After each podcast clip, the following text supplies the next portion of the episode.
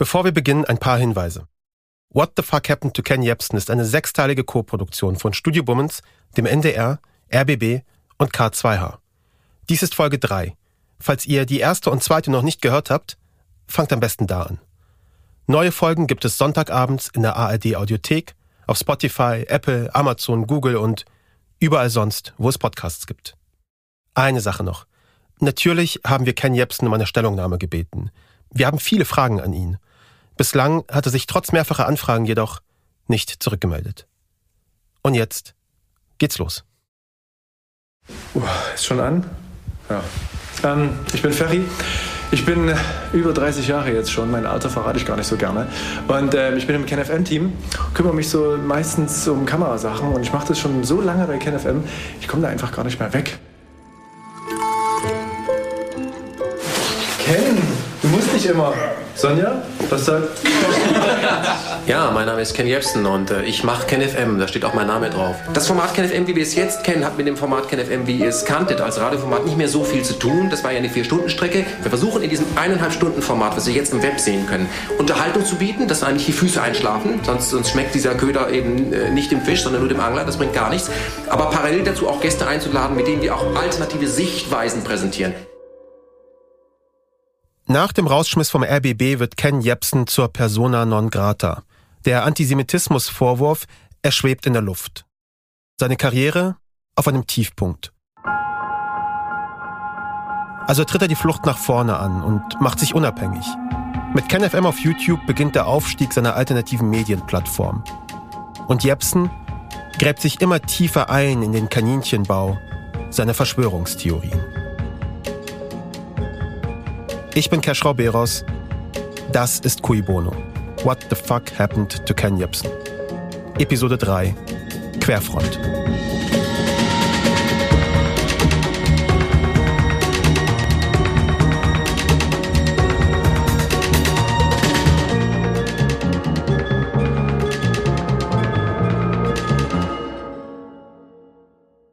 Am 1. April 2012, nach etwa dreimonatiger Pause, beginnt das neue Can FM im Internet.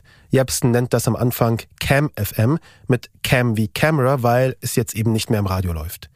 Cam FM ist eine eineinhalbstündige Sendung in einem bescheiden ausgeleuchteten und, wie es scheint, ziemlich kleinen Studio in irgendeinem Keller. Eine weitere Ausgabe von KMFM ist für dich am Start. Wenn du am Start bist, das ist der Applaus.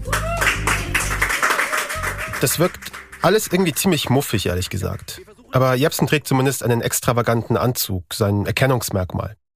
Die langen politischen Monologe, die finden auf dem YouTube-Kanal als separate Videos statt, denn Wir sind ja hier in einer Art heilen Welt und wenn dann so ein harter Politbeitrag reinknallt, zum Beispiel zum Thema Iran oder Waffenschieberei, das gibt eine richtig äh, fiese Stimmung. Ich sag einfach mal so ein Wort, ihr würdet merken, wenn ich darüber sprechen würde, die Leute würden total äh, sauer werden. Ich sag einfach mal ähm, Atomraketen. bei CamFM treten wie gewohnt MusikerInnen auf, aber auch Prominente wie der MTV-Moderator Patrice. Ein Riesenapplaus für Patrice Bouedibé La. Ich habe es hoffentlich richtig ausgesprochen. Patrice, es ist so fantastisch. Auch die Presseschlau hat den Sprung zu CamFM geschafft. Die Presse schlau. Mit Hans-Günther Meyer. Hans-Günther Meyer ist in the house und das ist sein Applaus. Das ist alles relativ harmlos. Aber das ändert sich auch genauso schnell. Und die eingangs von Jepsen erwähnten alternativen Sichtweisen, sie kommen zum Vorschein.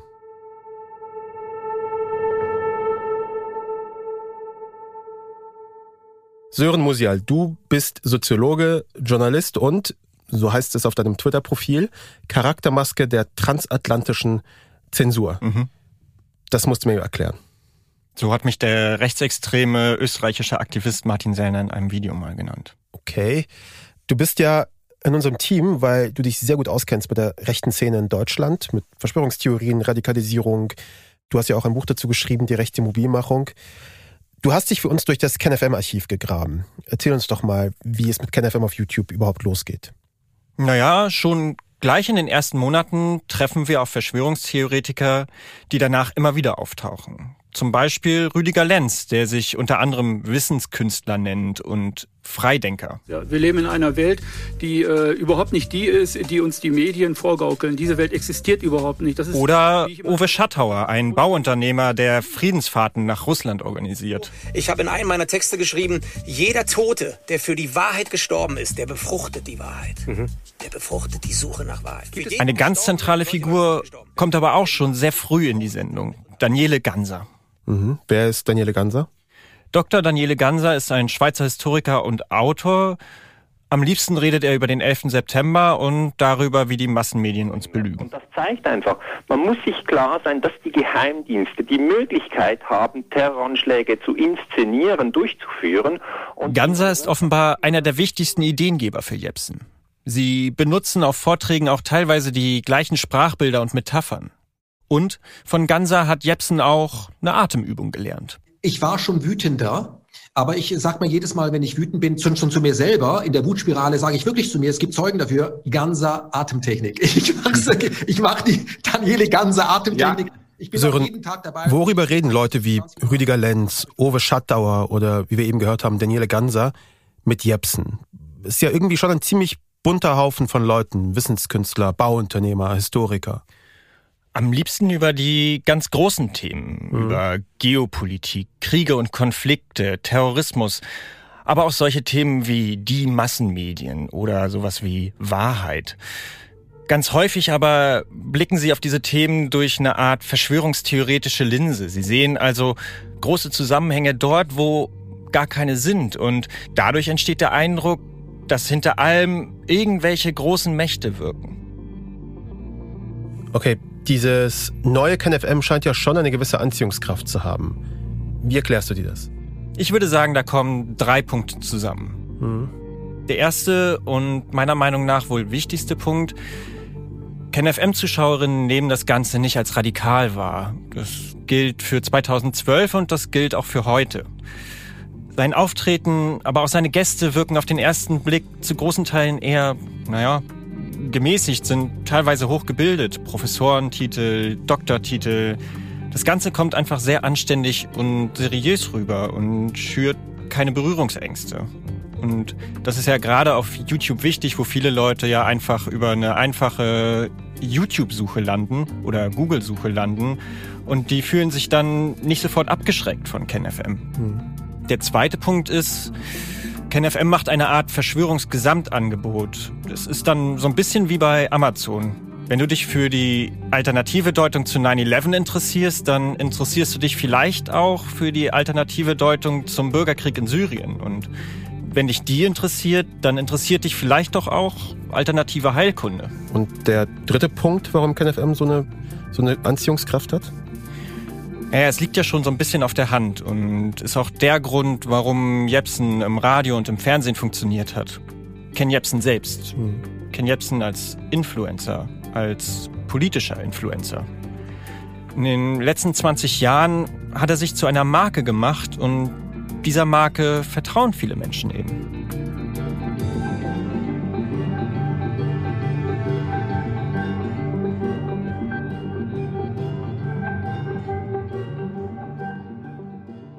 Die Zahlen sind am Anfang noch eher enttäuschend. Offenbar folgen Fans der Radiosendung Jepsen nicht zu YouTube. Gerade mal ein paar tausend Abonnentinnen sammelt der Kanal 2012. Aber Jepsen und sein Team sind hartnäckig. Sie experimentieren mit dem Format, den Themen, der Ansprache, der Frequenz. Schon im Jahr darauf kommen jeden Monat ein bis 2000 neue Abonnentinnen hinzu. Die Videos von KenFM werden bis Ende 2013 fast zwei Millionen Mal angesehen. Jepsen macht jetzt vermehrt politische Beiträge. Er ist fasziniert von Wikileaks, von Occupy Wall Street, von politischem Aktivismus mit Hilfe des Netzes. Er macht den Eindruck, als suche er geradezu nach einem politischen Projekt. Als wolle er raus. Er versteht sich ja als Aktivist, da hat er sogar ein kleines Wortspiel für. Ein Aktivist ist jemand, der aktiv ist. Und aktiv werden, das ist in den Jahren 2014 bis 2018 sehr gut möglich. Da passiert nämlich ziemlich viel in sehr kurzer Zeit. Russland baut seine Kontrolle über die Krim aus und verschärft damit die Spannungen auf der Halbinsel. 2014 starten die Friedensmahnwachen.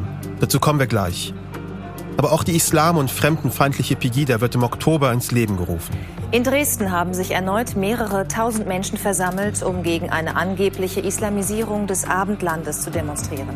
Im September 2015 verkündet die Kanzlerin, in Ungarn festsitzende Migrantinnen aufzunehmen. Ich sage ganz einfach, Deutschland ist ein starkes Land. Das Motiv, in dem wir an diese Dinge herangehen, muss sein, wir haben so vieles geschafft, wir schaffen das. 2016 stimmen in einem Referendum die Briten überraschend und mit einer kleinen Mehrheit für den Ausstieg aus der Europäischen Union. Und auch 2016 wird der Populist und ehemalige Reality-TV-Star Donald Trump zum amerikanischen Präsidenten gewählt. This American carnage stops right here and stops right now.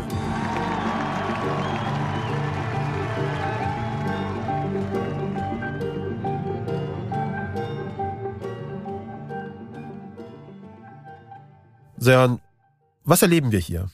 Was passiert da in der Welt? Tja, letztlich erleben wir, wie sich eine lang aufgestaute Unzufriedenheit mit dem System entlädt. Also wir haben seit mehreren Jahren Krise, Finanzkrise, Griechenlandkrise, sogenannte Flüchtlingskrise, die natürlich schon da lang anhaltende Klimakrise. Und all das verursacht so einen wahrgenommenen Kontrollverlust bei ganz, ganz vielen Menschen, die sich ausgeliefert fühlen. Und das führt letztlich zum Aufstieg des Populismus, der eben diesen Kontrollverlust aufnimmt und eine konkrete Schuldzuweisung macht. Wir hier unten gegen die da oben, die für all das verantwortlich sind. Und auf diese Weise findet ein Richtungswechsel statt. Es geht nicht mehr um links oder rechts, links gegen rechts. Es geht auf einmal um unten gegen oben.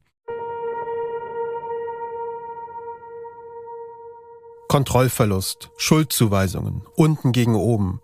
Das ist ein guter Nährboden nicht nur für Populismus, sondern auch für Verschwörungstheorien.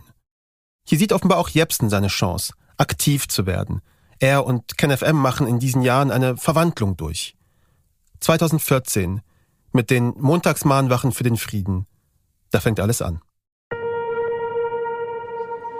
Es waren die schwersten Straßenkämpfe in der Ukraine seit Beginn der Proteste gegen Präsident Janukowitsch. Wir haben die schwerste Krise in Europa seit den Kriegen in Jugoslawien. Wegen der Krim-Krise haben die EU und die USA weitere Sanktionen US-Präsident Obama warnte Moskau davor, sich weiter in der Ukraine Die G7-Staaten hatten gestern beschlossen, die Zusammenarbeit mit Russland im Rahmen der G8 auszusetzen. Russland annektiert die Krim. Es gibt Ausschreitungen im Osten der Ukraine. Bürgerkrieg pro-russische Separatisten gegen ukrainisches Militär. Der Westen kritisiert Russlands Aktionen.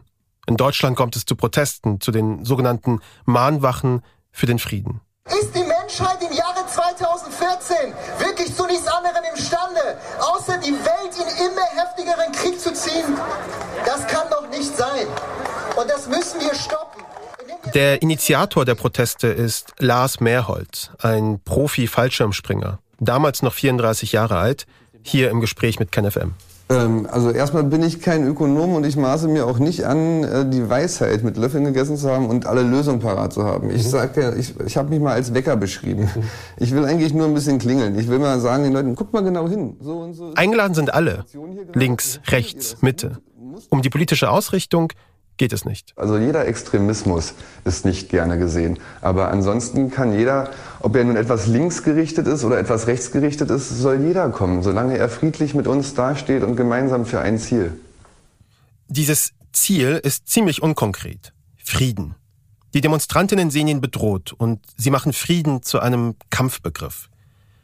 Das eher von Linken verwendete Wort wird politisch entladen und so anschlussfähig gemacht, auch für Rechte und Rechtsextreme, die das dann für sich ausnutzen. Dieses Zusammentreffen von links und rechts, diese entstehenden Bündnisse quer über die politischen Lager hinweg, das nennt sich Querfront.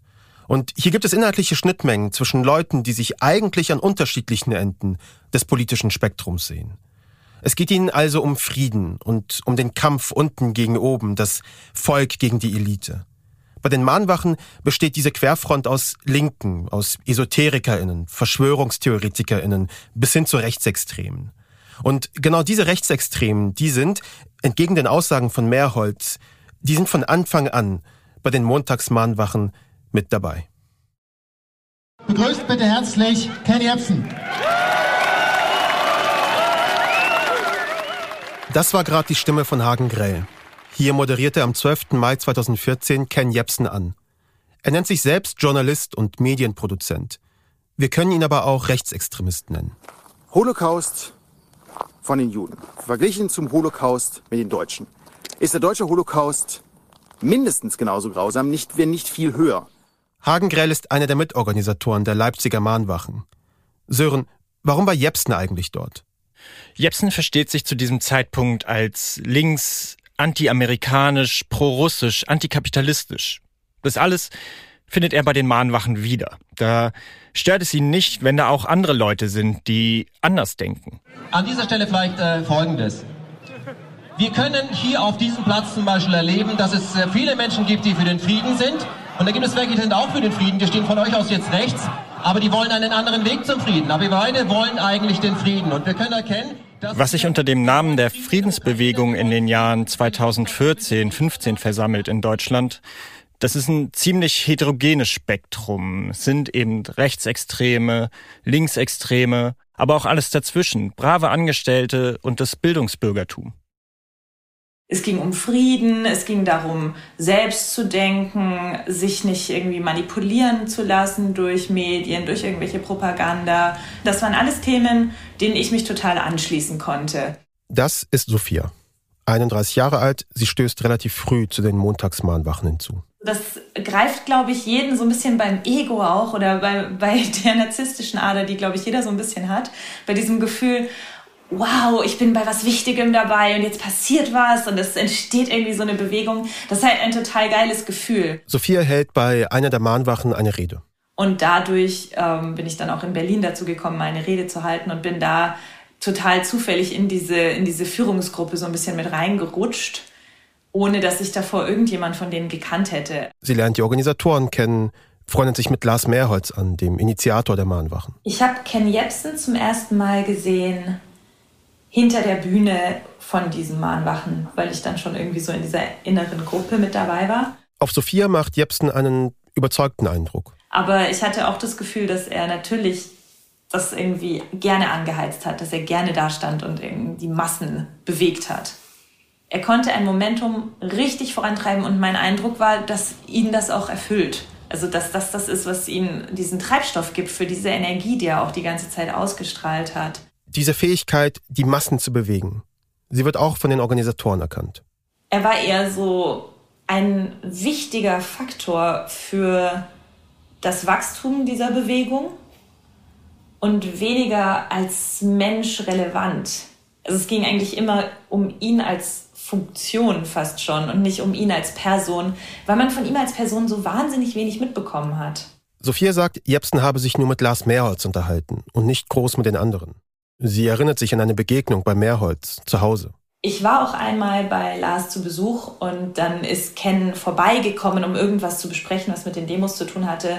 Und ich durfte diesem Gespräch gar nicht beiwohnen. Also ich sollte dann quasi in der Wohnung bleiben, während die beiden spazieren gehen, weil Ken das nicht mochte, wenn da so viele Leute dabei sind und ihm das unangenehm war. Im Laufe der Zeit distanziert sich Sophia immer mehr von den Mahnwachen.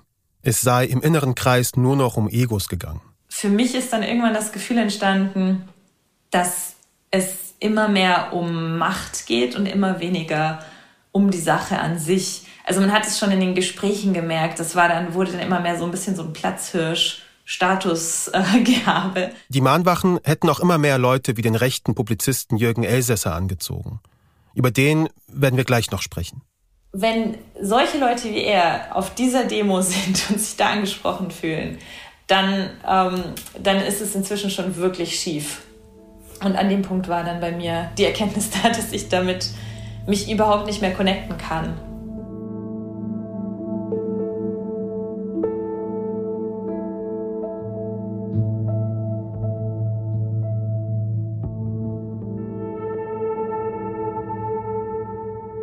Also ich war Blogger, bin viel rumgereist in ähm, internationalen Schauplätzen von sozialen Bewegungen, von Aufständen und habe an meine Doktorarbeit gearbeitet. Das ist Petram Shaya. Shaya kommt aus der politischen Linken, war jahrelang bei Attac aktiv, einer globalisierungskritischen NGO. Scheier wird während der Zeit der Friedensmahnwachen zu einem engen Verbündeten von Jepsen, machte auch lange Zeit Beiträge für KenFM. Und wurde dann 2014 von einer eher unpolitischen Freundin darauf aufmerksam gemacht, dass es eine neue Friedensbewegung gebe, die sich in Berlin irgendwie trifft. Das macht ihn irgendwie neugierig. Er will auch mitmachen bei dieser neuen Bewegung und meldet seine erste Rede an. An dem Tag, wo ich dort reden sollte, hat mich Ken Jebsen angerufen und meinte, er möchte mich dann kennenlernen. Sie verabreden sich für den Tag darauf, aber Shaya geht nicht unvorbereitet in das Gespräch. Er recherchiert Jepsen und er trifft auf einen Namen, der ihn beunruhigt. Mein Name ist Jürgen Elsässer und meine Zielgruppe bleibt das Volk. Wir sind das Volk.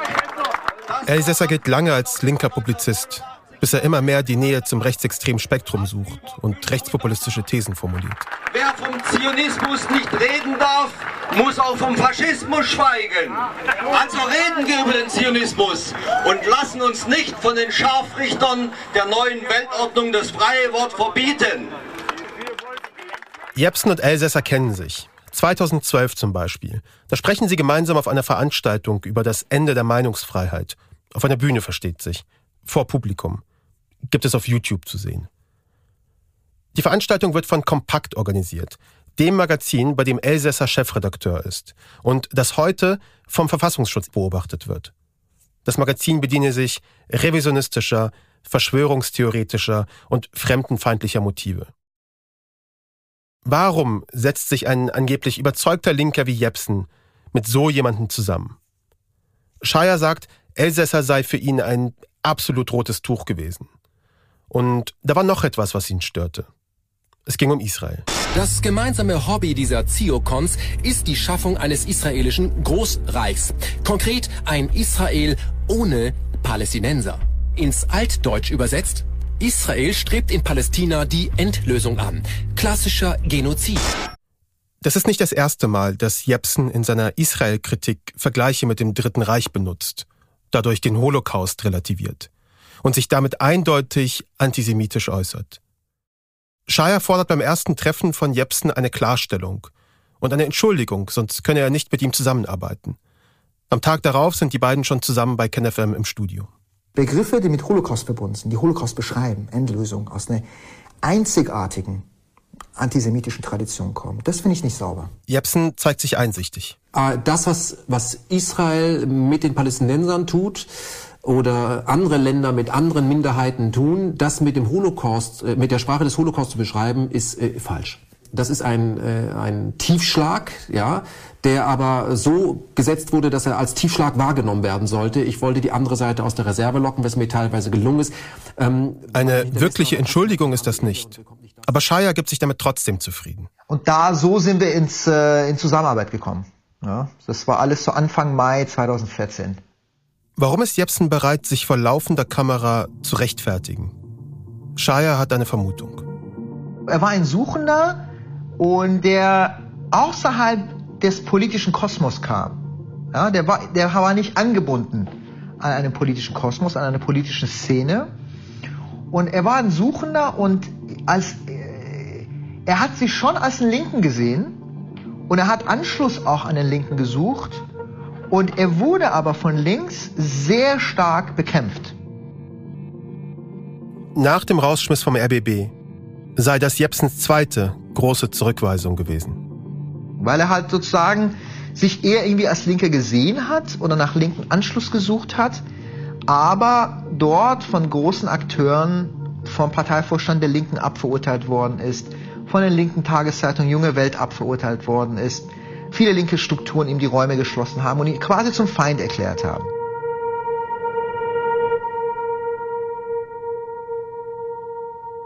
Doch nicht alle Linken erklären Jepsen zum Feind oder urteilen ihn ab, wie Scheier das sagt. Er bekommt durchaus auch Unterstützung. Von Dieter Dehm zum Beispiel, damals Landesvorsitzender der Linken in Niedersachsen und Mitglied des Deutschen Bundestages. Dehm ist auch Liedermacher. Es reißt die schwersten Mauerlein und sind wir schwach und sind wir klein. Wir wollen wie das Wasser sein. Dems Teilnahme an den Friedensmahnwachen und seine Nähe zu Jepsen wird in der Partei kritisch diskutiert, denn es besteht ein Vorstandsbeschluss der Linken damals.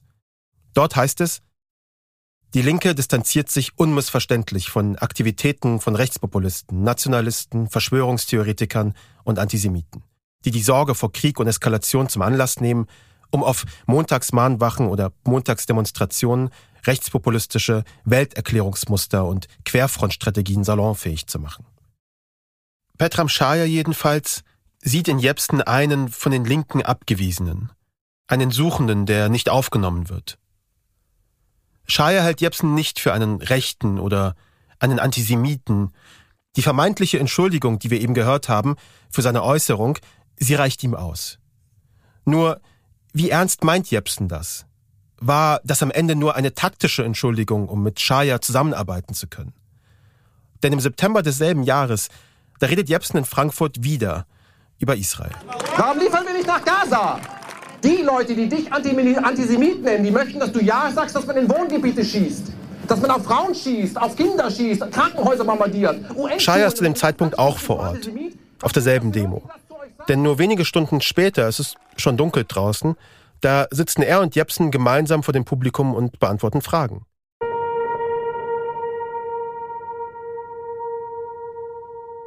Akzeptiert Shaya Jepsens antisemitische Äußerungen nur deshalb, weil auch er ein Suchender ist, vielleicht sogar ein Opportunist? Er erzählte uns, dass er in Ken Jepsen und in Ken FM eine Chance gesehen habe. Eine Chance auf eine Plattform. Mit Reichweite. Ich habe für so viele linke Magazine geschrieben und so weiter. Und man hat irgendwie ein paar Dutzend, vielleicht ein paar hundert Leute erreicht damit. Und jetzt erreichte man auf einmal Zehntausende Menschen. Ja? Mit denselben Inhalten. Zu diesem Zeitpunkt hat KenFM auf YouTube immerhin schon 50.000 Abonnentinnen.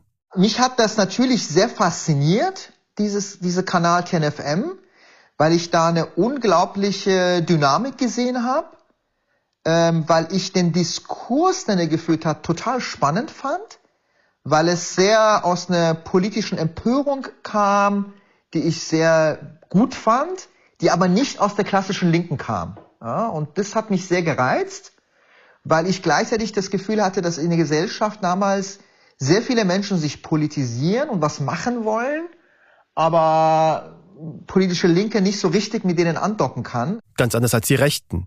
Shaya sieht, welche Präsenz sie im Netz haben. Pegida, AfD.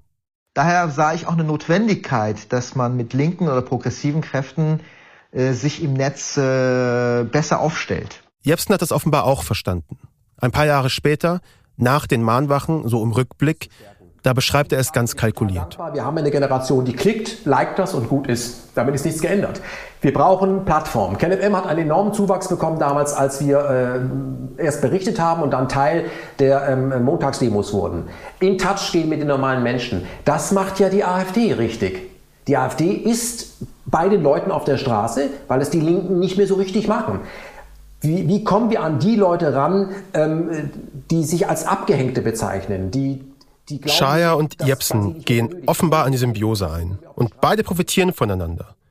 Damit waren auch die Weichen gestellt für eine Zusammenarbeit, die in diesem merkwürdigen Sommer 2014 beginnt.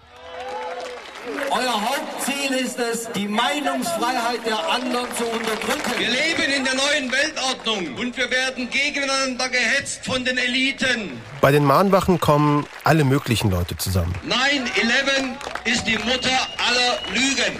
Auf den Bühnen sind verschwörungstheoretische, antiamerikanische, Deutschland ist immer noch ein besetztes Land. antisemitische, rechtsextreme Stimmen zu hören. Alle unter dem Vorzeichen Frieden.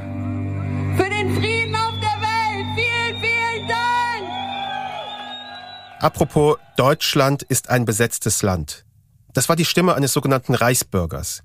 Diese glauben, sie lebten in den Grenzen des Deutschen Reichs von 1937 und erkennen damit die jetzige BRD nicht als souveränen Staat an. Sie stellen sich beispielsweise eigene Ausweisdokumente aus oder weigern sich Steuern zu zahlen. Also diese neue Friedensbewegung hatte eine starke Dynamik in diesem Sommer. Überall entstanden Demonstrationen, Kundgebungen. Ich glaube, ich habe insgesamt 25 Mal geredet auf diesen Kundgebungen. Vielleicht sind wir nur die Flaschenpost für die nächsten Generationen. Vielleicht werden wir das alles selber nicht erleben. Aber wir werden lebenlang für eine andere Welt ringen müssen. Denn diese Welt da draußen, sie ist nicht in Ordnung. Shaya beschreibt die Zeit als bewegt. Er ist viel mit Jepsen unterwegs. Ich habe Ken Jebsen dann auch persönlich einfach näher kennengelernt. Ich würde auch sagen, dass wir uns ein bisschen befreundet haben. Und so kam ich dazu, dass ich dann da auch angefangen habe, als Redakteur zu arbeiten. Das war halt auch nicht immer einfach, ne? weil ich natürlich, weil natürlich Ken FM auch damals schon eine gewisse Reach oder gewisse Community-Teile hatte, die sich eher nach rechts bewegt haben.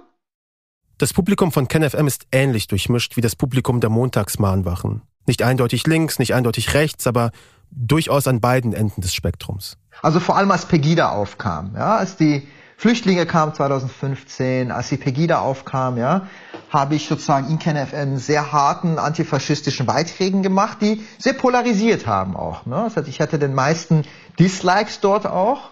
Shaya habe sich inhaltlich gegen den rechten Flügel der KenFM-Community gestellt. Er nennt das scherzhaft das KenFM Entnazifizierungskommando.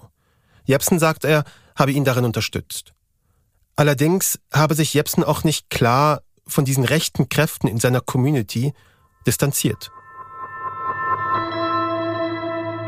Wir haben Jepsen unter anderem auch hierzu befragt. Er hat sich aber bis heute auf unsere Anfragen nicht zurückgemeldet. Der YouTube-Kanal hat in diesem Jahr einen Zuwachs von 61.000 neuen Abonnentinnen. Verfünffacht sich also. Und erreicht durch die Mahnwachen in diesem Jahr durchaus eine kritische Masse. Auch weil KenFM sich eben nicht politisch eindeutig positioniert. Der Kanal eckt nicht an, er sammelt eher ein. So wirkt es. 2015 kommen weitere 40.000 Abonnentinnen hinzu. 13 Millionen Views. 2016 dann weitere 40.000 Abonnentinnen. 17 Millionen Views. Das ist gutes, aber kein rasantes Wachstum. 2017 stagniert es. Das Ganze geht also ein paar Jahre gut und auch die Symbiose Ken Jebsen und Petram Shaya, sie scheint zu funktionieren. Das waren wirklich die guten Jahre. Ja, das waren 2015, 16 und äh, 17 und äh, Ende 17 brach aber alles zusammen. Dann gibt es einen Vorfall, eine Eskalation, die zum Bruch führt. Im Dezember 2017 soll Jepsen einen Preis bekommen, den Kölner Karlspreis für engagierte Literatur und Publizistik, feierlich im Kino Babylon in Berlin. Veranstaltet wird das von der Neuen Rheinischen Zeitung. Übrigens nicht zu verwechseln mit dem Aachener Karlspreis und die neue Rheinische Zeitung ist auch keine Zeitung, sondern ein antiamerikanischer und antizionistischer Blog. Shaya und sein Kollege Florian Kirner, der als Journalist und Liedermacher arbeitet, schauen sich die TeilnehmerInnenliste an. Rotes Licht. Aber als wir gehört haben, dass der Gilad Atzmon da auch auftreten soll, dann ist, hat Florian Kirner echt Alarm geschlagen, weil der Typ, äh, ist ja ein bekannter Saxophonist, war mit Pink Floyd auf Tour und so weiter, aber ist, ist ein israelischer Ex-Soldat, der halt Sachen von sich gegeben hat und Bücher geschrieben hat, die halt echt nicht okay sind. Ja, das ist schon an der Grenze von Holocaustleugnung und echt problematisch, wo wir dann äh, dann praktisch bei uns auch der rote Alarm hochgegangen ist und haben gesagt, ey, das kannst du nicht machen, du kannst nicht mit so einem Typen auf Bühne gehen. Ja, bei all der Kritik, die es gegen dich gibt, das ist doch eine Bestätigung davon, dass du mit Antisemiten rummachst, ja. Egal wie man diesen Typen jetzt einschätzt. Jepsen habe sich überzeugen lassen, sagt Shaya. Jepsen selbst behauptet damals, dass er den Personenkult nicht möge. Jedenfalls sagt er ab, die Veranstaltung findet ohne ihn statt. Aber danach habe ich auch nichts mehr gehört, ihn auch nicht mehr erreicht. Und dann kam allerdings direkt danach im Januar ein Anruf von einem Typ, der das Büro da leitet und meinte, dass die Zusammenarbeit mit mir beendet wird. Ich habe dann auch kein Gespräch mehr mit Ken Jebsen hinbekommen, obwohl ich dann mehrmals danach gefragt habe. Und ich habe mir das allerdings damals, das fand ich auch sehr, ich sag mal, nicht besonders loyal, ja, wenn man so lange zusammenarbeitet, sich dann so zu verabschieden. Das Ende der Zusammenarbeit ist für Shaya persönlich zwar enttäuschend, aber er hört und schaut weiterhin gerne KenFM. Ich konnte mich nicht mehr mit allem identifizieren, aber mein Gott, das muss man ja auch nicht. Äh, das ist allerdings sehr stark gekippt dann, 2018 und 2019. Und heute ist er ja komplett auf einer anderen Schiene.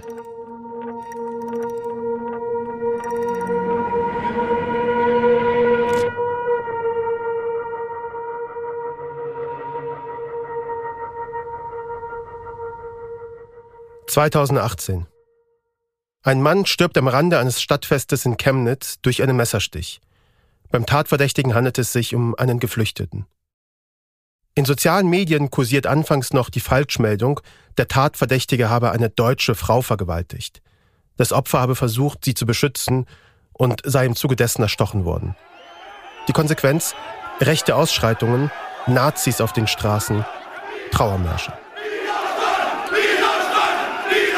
Und zwar war es so, dass KenFM am Anfang sich auch klar gegen die Faschisten positioniert hat, die dort die Trauermärsche gemacht haben und sich dagegen geäußert hat. Doch KenFM erntet für diese Haltung einen Shitstorm, auch von der organisierten Rechten. Tja, mein lieber Ken, das war's dann. Es haben sich ja schon unheimlich viele von Ihnen abgewendet, aus den gleichen Gründen wie ich, weil sie diese Islam, Punkt, Punkt, Punkt, Lutscherei nicht mehr ertragen haben, weil sie diese Schuldkultverbreitung nicht mehr ertragen haben. Aber das Ken hier die Menschenjagd Lüge des Mainstream verbreitet, obwohl er ganz genau weiß, obwohl er ganz genau weiß, dass es eine Lüge ist. Ja, damit ist er raus. Damit hat er sich verraten. Das war ein ganz großer Fehler. Das war gerade die Stimme von Oliver Flash, einem rechten YouTuber. Nach diesem Shitstorm hat KenFM seine Haltung zu Geschehnissen in Chemnitz verändert. Und zwar haben sie das übernommen, was die Rechten alle sagen, nämlich auch der ehemalige Verfassungsschutzchef Hans-Georg Maaßen, nämlich es gab dort keine Hetzjagden. Verfassungsschutzchef Maaßen widerspricht damit so ziemlich allen.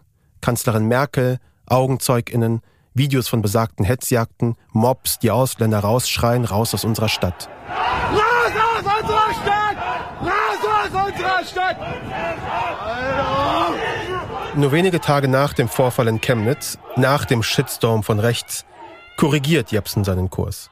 Die Massenmedien haben es geschafft, dass wenn man auf eine Trauerfeier geht für jemanden, der ermordet wurde, dass man sich dann sagen lassen muss, man sei wohl rechts. Und da liegt der große Fehler. Und das war ein ganz klarer Moment für mich, wo die rechten Kräfte in der Community von KenFM den Diskurs übernommen haben.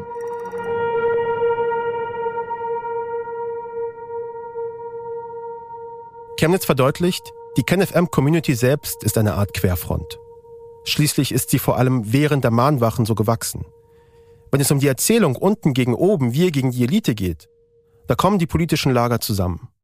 Sobald diese Achse nicht mehr relevant ist, weil es dann doch wieder um die Frage links gegen rechts geht, da zeigt sich, wen alles Jepsen in seine Community gelassen hat. Was ich sagen muss, ich meine, damals haben wir es schon gesehen, im Nachhinein sehen wir das noch sehr viel klarer, dass das Milieu, was da zusammenkam, schon ganz schön verschwurbelt war. Ja, also da waren gute Leute dabei, aber auch ganz schön durchgeknallte. Shaya sieht anti-aufklärerische Tendenzen in der Mahnwachenbewegung. Aber eben auch in Jepsen selbst. Nach der Wahl Trumps zum US-Präsidenten zum Beispiel. Trump-Wahl war auch so ein Moment, wo ich mich von Kenny Jepsen entfremdet habe. Da war ich noch bei KenFM. Wir sind nicht im selben Boot. Ja, ihr habt jetzt die Möglichkeit, äh, obwohl die Titanic noch nicht auf Eis gelaufen ist, in die Boote zu gehen, euch ganz schnell vom Acker zu machen, so wie damals Captain Bligh wegzurudern. Eure Zeit ist abgelaufen. Und das ist doch gut so. Heute ist ein wirklich guter Tag für die Demokratie. Das fand ich auch ein bisschen befremdlich, ja, dass er diesen, diesen Narrativ übernommen hat, Trump ist das kleinere Übel, weil die anderen sind die schlimmeren Kriegstreiber.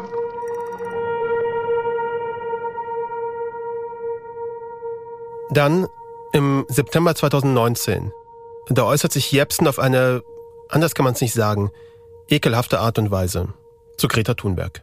Ja, und zwar war seine These, Greta Thunberg ist im Grunde eine Medienente. Das ist alles gelogen und erlogen. Und das, er hat es verglichen mit der Brutkastenlüge, wo damals auch ein Mädchen bei der Irakkrieg ein kleines Mädchen erzählt, wie schlimm das war, die, wie die irakischen Soldaten aus dem Brutkasten die Babys rausgeholt haben und getötet haben. Er hat Greta Thunbergs Weinen vor UN mit, diese, mit diesem Mädchen verglichen. Er meinte, die machen genau das Gleiche, die Eliten, ja, äh, die kriegstreibenden Eliten, nur diesmal haben sie ein Mädchen mit Asperger-Syndrom. Wie schlimm ist, oh, haben sie, haben sie ein Update gemacht, ja. Was ist die Steigerung eines weinenden Mädchens? Ein weinendes Mädchen mit Asperger-Syndrom. Und das war für mich der klare Moment, wo ich auch alle politischen Partnern gesagt habe, ey Leute, mit dem kann man nicht mehr zusammenarbeiten. Ja? Wer sowas macht, das ist kein Bündnispartner mehr für mich.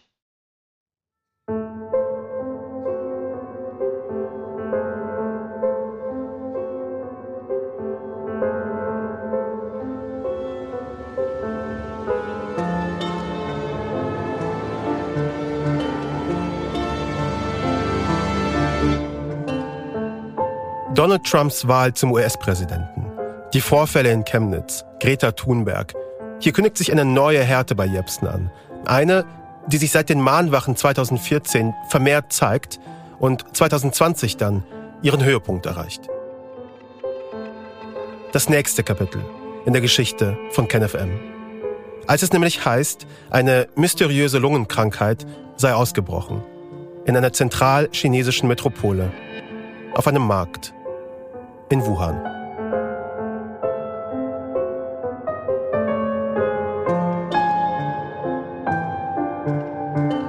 In der nächsten Episode von Cui Bono.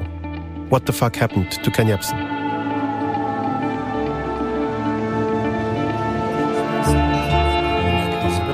Allein in den vergangenen 24 Stunden starben mehr als 600 Menschen. Lange Konvois von Militärfahrzeugen müssen in der Provinz Bergamo Särge in andere Städte. Wenn man sich mit Geschichte beschäftigt zum Beispiel, ne? also unsere Großeltern zum Beispiel. Also als sie gemerkt haben, ähm, dass die, die Nachbarn plötzlich immer weniger wurden, vor allem mit jüdischem Hintergrund und so. Wie hatten das angefangen? Dann haben dann die Leute gesagt, das war für mich äh, so eine Situation, wo ich gedacht habe, das ist eine neue Dimension. Hier rufen Familienväter angereist aus Baden-Württemberg, dass die Bullen umzingelt werden sollen. Das passiert. Das ist der Wahnsinn! Wahnsinn!